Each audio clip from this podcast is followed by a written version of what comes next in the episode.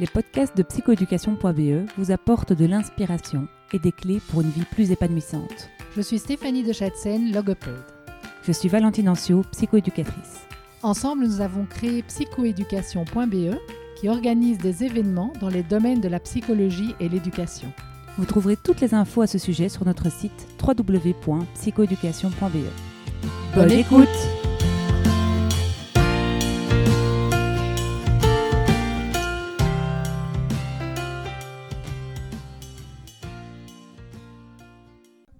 Aujourd'hui, nous accueillons Christophe Van der Roost. Alors, Christophe, euh, qui es-tu Voilà, bonjour tout le monde.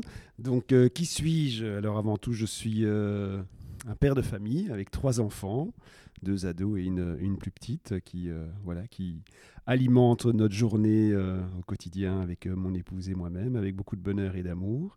Alors, ce que j'ai envie de vous partager, c'est que bah, je suis quelqu'un qui aime être en contact avec la nature, à la fois la mer et la montagne sont des, lieux de, ressourcement et d'épanouissement. Je suis quelqu'un de passionné dans les relations.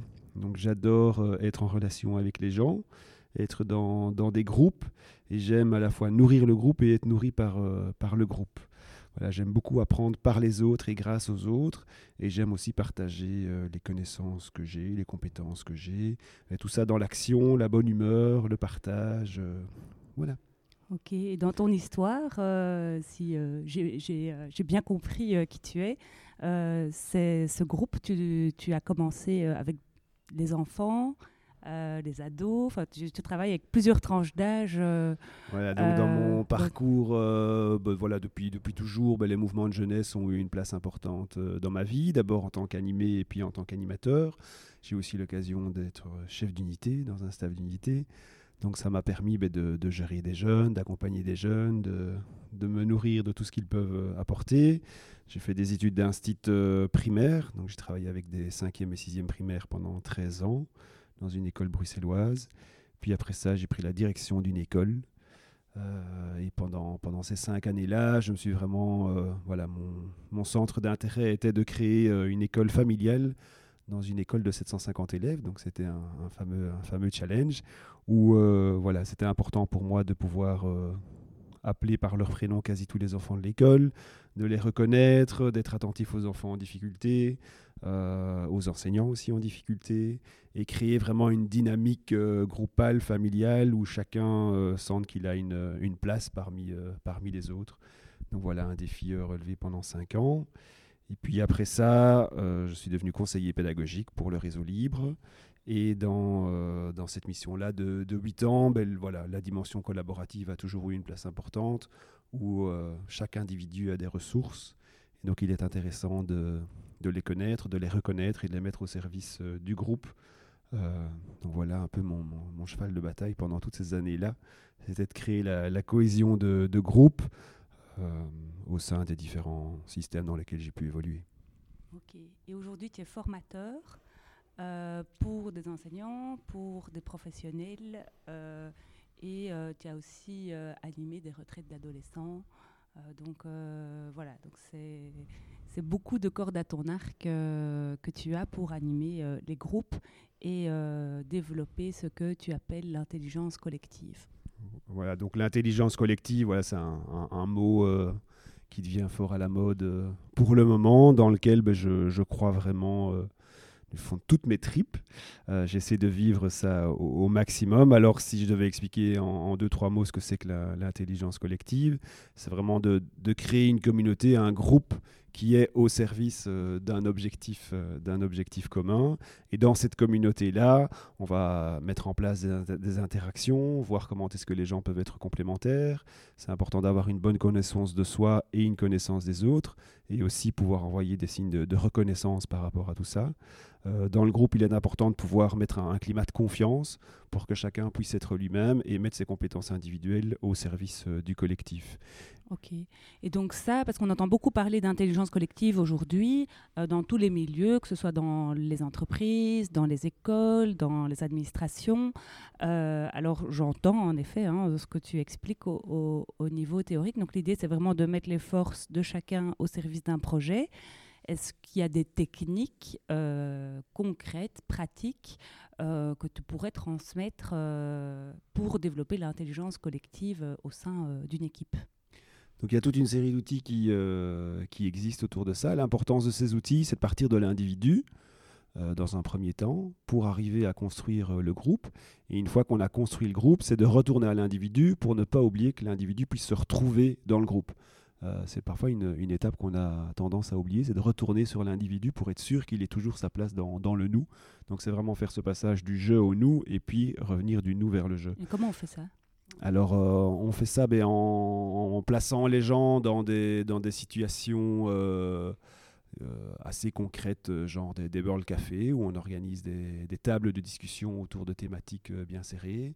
on organise des tournantes. Donc le, World Café, c'est un espace où on peut réunir jusqu'à 120 personnes, qui va mettre en place une dynamique où les gens vont se rencontrer et échanger l'un l'autre pour pouvoir élargir leur vision, la faire évoluer, peut-être amener des nouvelles, des nouvelles idées autour d'un concept qui était déjà connu ou, moins connu. Donc le World Café, si j'ai bien compris, donc on met des questions, c'est quoi C'est un, un, speed dating euh, de l'apprentissage, c'est quoi Alors c'est une technique qui met en place souvent trois tournantes. Euh, on va commencer par une, euh, une, question assez large sur le sujet qui, qui nous réunit. Et donc là, on va provoquer des échanges libres autour de différentes tables. Donc souvent, on se retrouve autour de 5-6 personnes autour d'une table. Euh, et les gens vont échanger sur la, question qui est, proposée. Et il y a une nappe sur la table où tout, le monde peut noter librement les, idées qui sont, échangées pendant, ce temps-là. L'échange dure 5-6 minutes. Au bout de 5-6 minutes, il y a un hôte de table qui va rester à cette place-là, qui va accueillir cinq ou six autres personnes qui vont venir. Pendant 2-3 minutes, il va expliquer le, contenu de la première discussion en lien avec la première question. Et puis une deuxième question qui va être un peu plus serrée par rapport au, thème qui nous réunit, euh, qui va venir habiter des nouveaux ébats. Euh, et là, à nouveau, on complète euh, sur la même nappe toute une série d'idées, de, points de vue. On profite aussi de créer la convivialité pendant ces moments-là, parce qu'il y a des petits bonbons, des petites milliardises que les gens peuvent déguster tout en étant dans la discussion. Et puis, on fait la même chose avec la troisième question. Après ces trois échanges-là, souvent, il y a un temps de structuration pour pouvoir se dire, OK, ben, c'est bien de discuter, d'échanger, mais qu'est-ce qu'on retient de ces discussions-là et comment est-ce qu'on va synthétiser les, différentes euh, discussions qui ont été mises en place. À nouveau là, on peut mettre un nouvel outil de d'intelligence collective euh, qui va structurer, genre des, alors on peut prendre les outils des, enveloppes tournantes. Les enveloppes tournantes, c'est ben voilà, par rapport à la synthèse, euh, la question clé, c'est celle-là, et chacun va écrire trois éléments qu'il trouve essentiel à retenir euh, par rapport à cette situation-là. Et on peut faire tourner les, affiches euh, où les gens vont venir amplifier l'idée. Donc l'idée, c'est je peux rajouter des idées, mais je ne peux surtout pas barrer ce qui a été mis euh, par mes collègues. Si je ne suis pas d'accord, j'écris une, une autre phrase qui, qui, exprime mon désaccord par rapport à ça.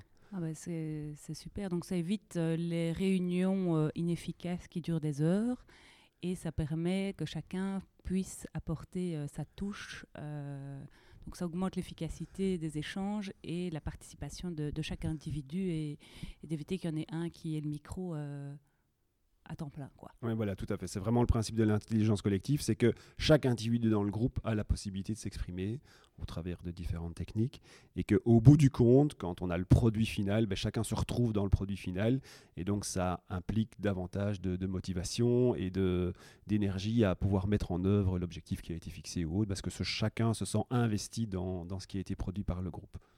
Ok, génial. Et euh, donc ça, c'est arrivé dans l'éducation là maintenant. Donc on en a parlé beaucoup dans les entreprises. Est-ce que ça arrive maintenant dans le monde de l'éducation, en primaire déjà? Ou euh, toi, est-ce que tu l'as expérimenté en tant qu'instituteur euh?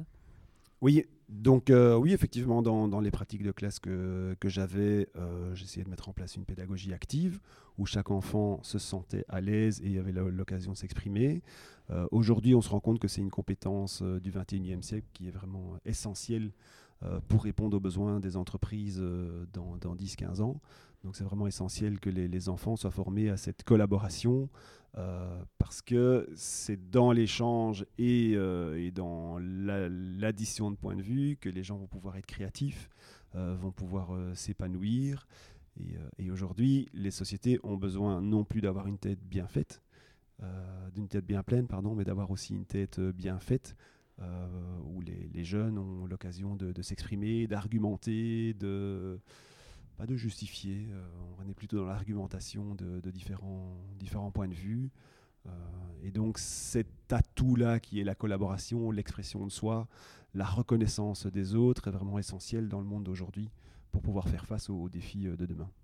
Et est-ce que les individus ont des rôles définis à jouer ou est-ce que bah, chacun est qui il est et c'est un peu intuitif ce qui se passe dans les échanges? Ou est-ce qu'il y a des responsabilités, des rôles qui sont donnés, des missions dans le groupe voilà. Donc il y a au minimum deux rôles. Donc il y a un animateur et un secrétaire pour le groupe. Donc c'est important d'avoir ces deux rôles-là minimum dans le groupe qui peuvent varier à, chaque fois. Donc c'est pas toujours la même personne qui est l'animateur et c'est pas toujours la même personne qui est secrétaire non plus. Quand le groupe maîtrise bien un outil, ben, l'animateur peut varier à chaque fois. Donc ça c'est aussi une dynamique intéressante dans l'intelligence collective, c'est qu'il n'y a pas une personne qui détient le savoir. Donc à l'école, ce serait pas spécialement que le prof qui anime le débat. Donc si par exemple on fait euh, je sais pas moi, euh, une animation sociocratique autour d'un d'une récré de la récréation et pour, ça pourrait être animé par un élève. Tout à fait, oui. D'ailleurs, je le vivais dans, dans, ma classe. On faisait un conseil de classe euh, hebdomadaire en classe, en 5e et 6e primaire, donc 10-11 ans. Et il y avait un président du conseil de classe qui était un élève et un secrétaire. Et chaque semaine, il y avait une tournante. Euh, il y avait des, on, terminait le conseil de classe en disant qui va être président la semaine prochaine, qui va être secrétaire. Et donc moi, je, les, accompagnais dans la préparation du conseil de classe mais il vivait le conseil de classe et moi j'étais spectateur alors à ce moment-là et participant euh, aux discussions. Ok, et tout le monde euh, y arrivait parce que c'est pas simple, euh, si jeune, de, de, mener une discussion, de, de, de l'idée une, discussion. Donc ça partait toujours sur base volontaire. Donc je n'imposais pas les enfants à être président ou à être secrétaire. Euh, voilà. Et je trouvais que c'était bon pour cet âge-là de parce que même en tant qu'observateur, on apprend énormément de choses. Et donc les enfants qui sont plus sur la réserve, ben, c'était respecté. C'était aussi respecter leur, leur place de jeu dans le nous, qui est vraiment important. Ok, ça marche. Et donc, dans les entreprises, ben, euh, euh, c'est pas spécialement euh, euh, le chef DRH ou le, patron qui, gère le truc, ça peut être n'importe qui, peu à peu. Il n'y a pas de hiérarchie. Il n'y a pas de hiérarchie. Donc, ça, c'est vraiment un principe de l'intelligence collective c'est qu'on va plutôt fonctionner, on va tout le temps fonctionner en cercle. Donc, déjà, tout le monde a la même place dans le cercle. Et tant que faire se peut, c'est souvent ce n'est pas le directeur qui va être animateur. C'est à privilégier dans, dans, le système. Pour que la direction ou le, RH ou CEO puisse avoir la même place. Chaque individu est égal à 1, en fait. Euh, et a le même poids au niveau du, du vote. Quand il y a des votes qui sont organisés.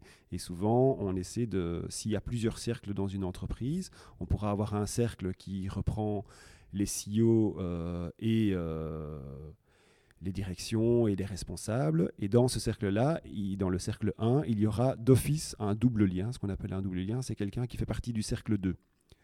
Euh, et donc le double lien, qui fait partie donc de deux cercles, du cercle 1 et du cercle 2, aura le même poids de vote qu'il soit dans le cercle 1 ou qu'il soit dans le cercle 2. D'accord? Et donc on essaie d'avoir le moins de cercles possible dans une entreprise. Il peut y en avoir deux ou trois, mais dans chacun des cercles, il y aura chaque fois quelqu'un du cercle, alors j'ai le cercle suivant. Et ça sert à quoi ça? Donc c'est important au niveau de la communication pour que le double lien ben, puisse relater vraiment ce qui est dit euh, dans le cercle dans lequel, euh, duquel il provient. Euh, ça crée aussi une ouverture. C'est pas que les chefs qui décident. On, va consulter aussi les, les autres personnes. voilà, et ça crée de la cohérence, un alignement aussi c'est aussi une notion très importante en intelligence collective, c'est l'alignement. Il faut que tout le monde euh, soit au courant ben, des valeurs, de la mission de la société, et que tout le monde soit aligné avec, euh, avec ça. Et une fois qu'on est aligné, ben, on, peut, on peut y aller. Quoi. Chacun est à la bonne place, c'est la bonne personne au bon espace pour pouvoir mettre ses compétences au service du collectif. Et toi, tu donnes des formations en intelligence collective. Alors, j'imagine dans des institutions, type des entreprises, ou alors euh, euh, pour, ou dans des écoles. Et euh, est-ce que ça t'arrive de donner des formations avec des gens qui ne sont pas dans des organisations, c'est-à-dire qui viennent de, de, partout et qui sont intéressés de découvrir l'outil? Et alors là, ben, j'imagine qu'il faut trouver un objectif commun, parce qu'on ne travaille pas sur la récréation ou le profit qu'on veut faire ou, j'en sais rien, le bien-être au travail. et donc, ben là, ça doit être un sacré challenge de définir un objectif avec des gens qui viennent de partout. Et donc c'est justement ça qui est intéressant, c'est que euh, ben, la première activité sera de trouver euh, l'objectif qui va réunir ces gens pendant, euh, pendant la formation. Et donc là, il y a une animation collaborative qui est mise en place pour se dire, ben, tiens, voilà, on va passer une, deux ou trois journées ensemble. quel est l'objectif qui va, qui va nous réunir pendant ces trois journées? Et donc c'est la surprise. c'est la surprise du début de journée de, la formation, mais les outils sont, sont là et sont assez autoportants.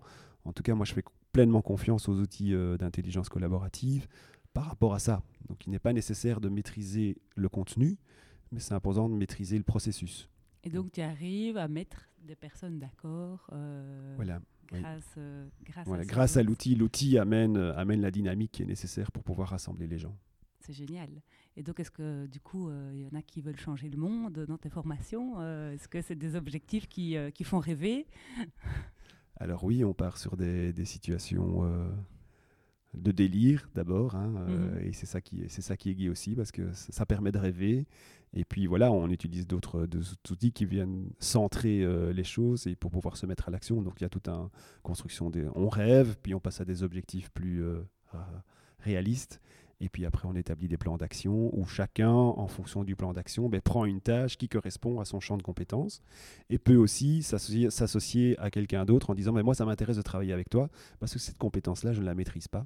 Et donc, euh, j'ai envie que tu me montres comment on fait, j'ai envie que tu m'apprennes comment on, comment on fait pour que je puisse être euh, autonome euh, d'ici deux ou trois semaines ou d'ici deux ou trois mois en fonction du, champ de compétences qui a développé. Est-ce que ça t'arrive parfois qu'il y en ait, ben, voilà qui, qui soient frustrés ou qui euh, disent je voulais qu'on fasse euh, autre chose ou je suis pas d'accord avec le truc ou est-ce que parfois c'est lent est-ce que parfois euh, c'est frustrant est-ce que voilà je suis curieuse de, savoir comment tu gères ça les impatients et les frustrés en fait. Est-ce que je pourrais être comme ça je crois? Donc en intelligence collective c'est vrai qu'il y a certains processus qui sont assez lents vu qu'on autorise chacun à s'exprimer quand on est dans un cercle, ben, faire un cercle avec 30 personnes, c'est peut-être pas la meilleure dynamique alors à ce moment-là. Jusqu'à 15 personnes, c'est assez confortable. Au-delà, il faut réfléchir à, une autre stratégie.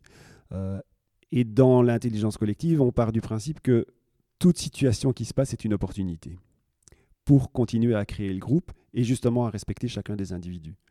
Euh, et donc on va, on va déposer la situation au milieu du groupe et la situation va appartenir au groupe. Et le groupe va décider de ce qu'on fait de cette situation-là. Donc si quelqu'un dépose une frustration, eh bien c'est le groupe ensemble qui va dire comment est-ce que cette frustration-là peut être relevée pour que la personne puisse retrouver une juste place dans le groupe. Et donc le rôle de l'animateur, c'est vraiment ça, c'est à chaque fois de, de, saisir les opportunités pour construire le groupe. Alors il y a effectivement des, tours de parole qui, euh, sont importants dans, le processus euh, sociocratique ou d'intelligence collective. Le souci, c'est que l'animateur puisse trouver un juste milieu, un équilibre dans des tours de parole, et puis des moments comme le World Café qui apporte une dynamique beaucoup plus euh, voilà où on bouge où on peut on peut s'exprimer voilà c'est trouver un équilibre entre entre les outils pour ne pas lasser parce que voilà des tours de parole c'est bien mais ça peut lasser et on peut en perdre très vite en tout cas, en tant que formatrice, je trouve que c'est vachement intéressant euh, à, développer euh, parce que ben voilà, euh, le frontal, à un moment donné, ça a ses limites. Et en tout cas, je suis assez tentée de, découvrir toutes ces techniques qui voilà, ont l'air de, de, pouvoir faire émerger des solutions créatives et, et innovantes au, sein, au sein des formations que j'anime. Mais donc, voilà, j'entends que ça peut se faire à l'école et dans les entreprises et qu'en tout cas, c'est euh, hyper euh, répandu en ce moment. En tout cas, je connais beaucoup de gens autour de moi qui n'arrêtent pas de me dire une formation d'intelligence collective, c'est génial, euh, j'adore. donc, donc voilà, je suis assez, assez curieuse de découvrir ça. ce qui est peut-être important à rajouter, c'est qu'on va être beaucoup dans l'écoute et dans le questionnement, mais on va écouter pour comprendre l'autre et je ne vais pas l'écouter pour le juger, je vais vraiment écouter pour comprendre. Et puis je vais questionner pour le comprendre encore davantage, et je ne vais pas questionner pour l'interroger. Donc c'est vraiment cette dynamique-là qui est, différente, et c'est un, réel apprentissage à faire avec des enfants dès le plus jeune âge. C'est vraiment je t'écoute pour essayer de te comprendre qui tu es et pas ce que tu fais. donc on est vraiment dans cette dynamique de l'être plutôt que du faire. C'est la première étape, c'est d'être dans l'être, se connaître, se reconnaître, connaître le groupe, reconnaître le groupe, et puis après passer à l'action. Mais il y a tout ce, climat de confiance à, mettre en place, à instaurer, qui est une étape euh, super importante pour pouvoir euh, communiquer efficacement. Ok. Ton outil concret préféré de l'intelligence collective, c'est quoi? C'est le forum ouvert. Qu'est-ce que euh, c'est? Alors un forum ouvert, c'est un outil à nouveau qui peut se vivre de, 15 à 300 personnes où euh, les gens ont la possibilité de dire, ben voilà, on, se retrouve ensemble avec euh, un thème qui nous rassemble, et je propose un atelier d'une heure trente euh, sur, sur une thématique, sur un questionnement que j'ai. Alors cet atelier-là, c'est soit un champ de compétences que j'ai et que j'ai envie de partager avec des collègues ou des connaissances, ou c'est soit un élément qui me met en difficulté pour le moment, dans ma vie professionnelle. Et euh, j'ai envie d'être nourri des autres par rapport à ça. Et donc le forum ouvert propose toute une série d'ateliers, donc il y a un énorme dispositif euh, à mettre en place, où des gens proposent des ateliers. Ils viennent présenter leur atelier au début de, la journée. Tout ça est mis sur un grand mur. Et puis, euh, chaque individu va s'inscrire aux ateliers qu'il a envie de, vivre pendant la journée ou les deux journées de, forum ouvert. Et donc il y a une grande organisation qui est mise en place. Les ateliers se vivent avec l'animateur des trois premières minutes, c'est la personne qui a proposé l'atelier. Après, les choses se passent comme elles doivent se passer. Ça, c'est une règle essentielle dans le forum ouvert. Il se passe ce qui se passe. Ça commence quand ça commence et ça termine quand ça termine. L'atelier est prévu pour 1h30.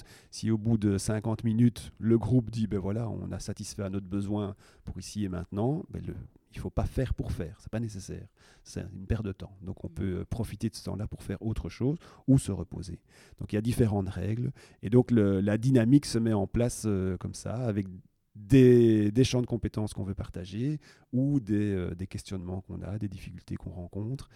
Et je vais dire, dans, dans 85% des situations, tout le monde repart nourri. Même si j'avais un champ de compétences, que je le partage, mais c'est super important pour moi de pouvoir partager aux autres. C'est aussi, euh, en termes d'apprentissage, c'est la, dernière étape de l'apprentissage, c'est pouvoir partager quelque chose que je connais déjà. Et puis pour les personnes qui sont dans un champ d'incompétence, ben ils, sont, nourris et enrichis de par le contenu et de par les, relations et les échanges qu'il y a eu dans, le groupe. Est-ce que tu peux raconter, euh, toi, en tant qu'usager de cette technique, euh, ce que tu as pu peut-être euh, recevoir ou quel bénéfice tu as pu tirer de ça, toi, en tant que participant Voilà, ce que tu as reçu ou le fait d'avoir partagé? Est-ce que tu as une anecdote voilà, heureuse à, nous, à nous dire Ce qui me fait vibrer dans, ce, dans, dans la technique du, du forum ouvert, c'est c'est de voir au fait que les gens sont, sont directement investis et sont contents d'être là, sont heureux d'être là. Euh, c'est voilà, un outil, je trouve, euh, magnifique qui, euh, qui apporte ces dynamiques-là. Et moi, quand je vois ça, je, voilà, je vibre, je suis, je suis heureux avec les gens, je suis heureux de voir ce qui se passe. Mhm. c'est assez, assez surprenant et assez puissant, en fait. Ok. Et quel, quel produit fini, enfin, quel. je ne sais pas comment expliquer, mais donc, donc tu vis ce, ce partage c'est quoi le résultat, en fait, euh, toi, en tant qu'usager, que tu as pu déjà euh, euh, concrètement ben, recevoir grâce à cet outil? Et donc c'est vrai que durant le, forum ouvert, les gens doivent faire des choix parce qu'ils ne peuvent pas s'inscrire à tous les ateliers. Et donc il y a un principe essentiel aussi à ça, de l'intelligence collective, c'est n'est pas parce que je n'y suis pas que je ne pourrai pas savoir ce qui va s'y passer. Et donc on, travaille principalement en live avec des, ordinateurs. Donc le secrétaire, il y a un secrétaire dans, dans chaque sous-groupe. Euh, soit va faire des notes sur un ordinateur euh, direct, soit ils vont faire une affiche et on fera une photo d'une affiche, de l'affiche, et tout ça va être déposé sur euh, une plateforme où tous les participants du, forum ouvert auront accès, et donc ils pourront aller rechercher de l'info dans, dans, des ateliers pour lesquels ils n'ont pas spécialement été inscrits, ou ils ne se sont pas inscrits en tout cas, vu que ce sont des choix, chacun fait des choix. et donc ça c'est une dynamique aussi importante, c'est que ce n'est pas parce que je n'y suis pas que je peux pas savoir ou je ne pourrais pas apprendre.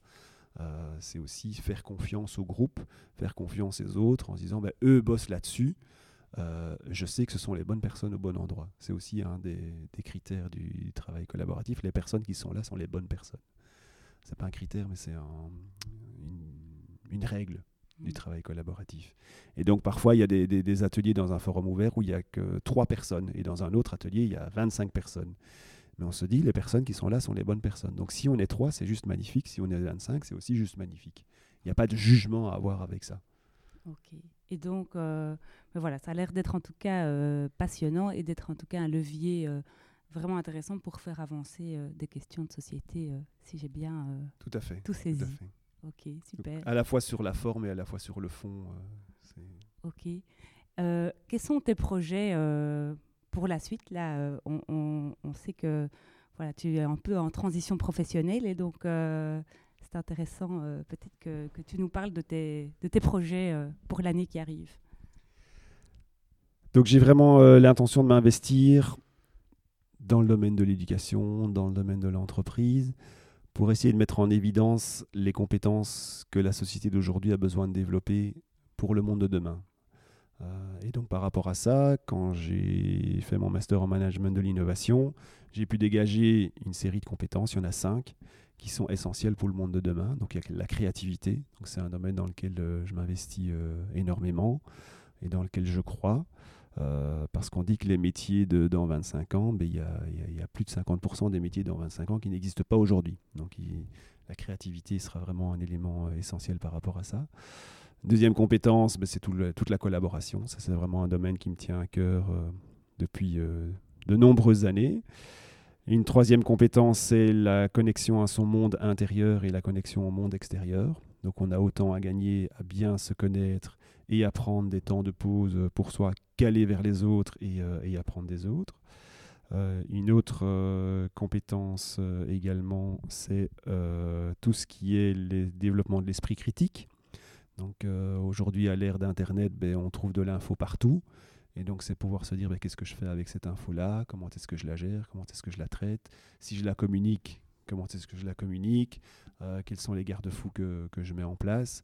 Euh, par rapport à l'esprit critique, il y a aussi tout, le, déploiement d'ateliers euh, philosophiques qu'on peut avoir à partir de l'âge de 4 ans avec des enfants, sur bah, tiens, moi j'ai une idée, mais je me rends compte que toi tu as une idée différente, et donc ton idée m'enrichit.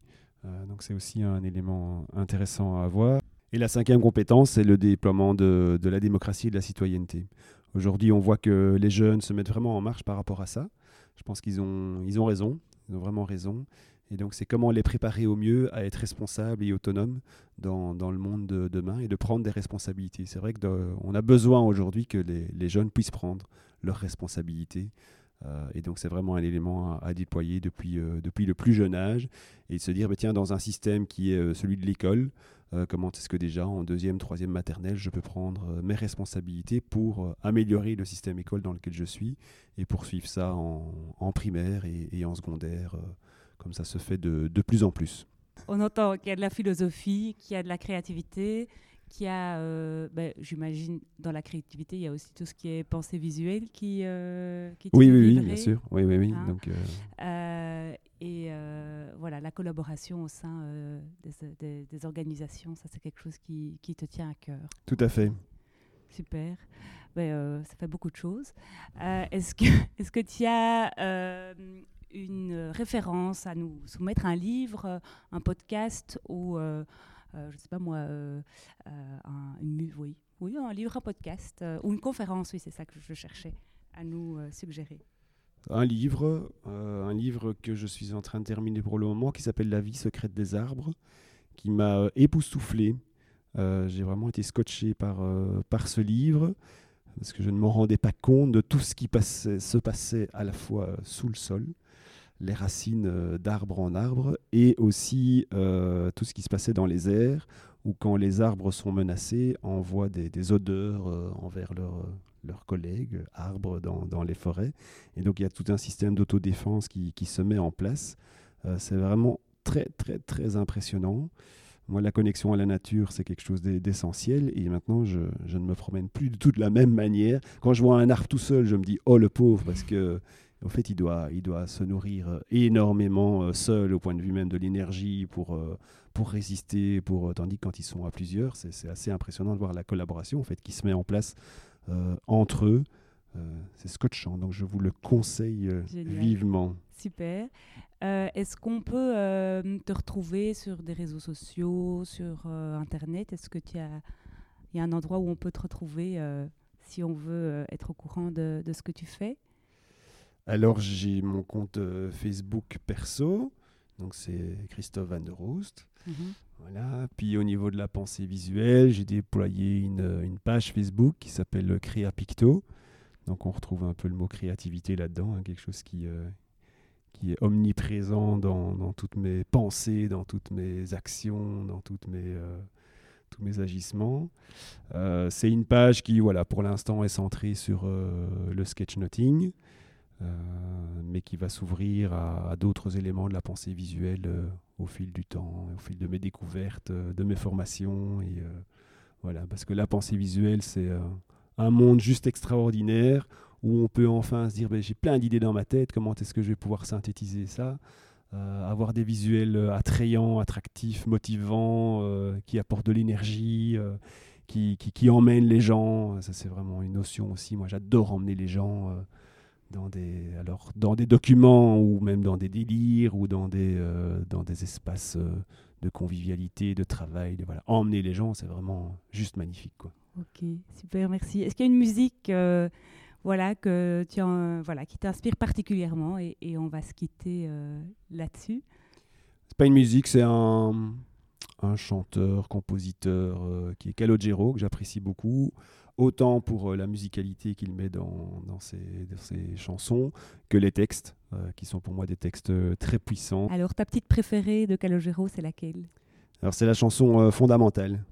Le, donc, le titre, c'est Fondamental. C'est une chanson qui, qui parle des valeurs. Et euh, c'est quelque chose aussi pour moi euh, d'essentiel, c'est d'être aligné avec les valeurs euh, que j'ai envie de, déployer. Et donc c'est vrai dans, dans tous les, les, contacts, les relations que j'ai avec les gens. Voilà, c'est peut-être la crise de la quarantaine qui a amené ça. Euh, mais de se dire, voilà, mes valeurs, je veux les vivre, en fait. Je veux les vivre au quotidien. Je veux, je veux qu'elles transpirent.